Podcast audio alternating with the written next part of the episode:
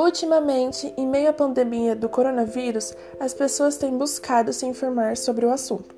Porém, nem todas as notícias dadas são realmente verdadeiras e as fake news são espalhadas rapidamente. Para evitar que mais pessoas acreditem nessas notícias, vamos trazer algumas dicas para evitar a disseminação de notícias falsas. Como sabemos, em muitos países as pessoas buscam métodos para combater o coronavírus. Mas esses métodos também acabam trazendo muitas mortes. Como, por exemplo, no Irã um dos países mais fechados do mundo e onde o consumo de bebidas alcoólicas é proibido. Circulou um boato de que a ingestão de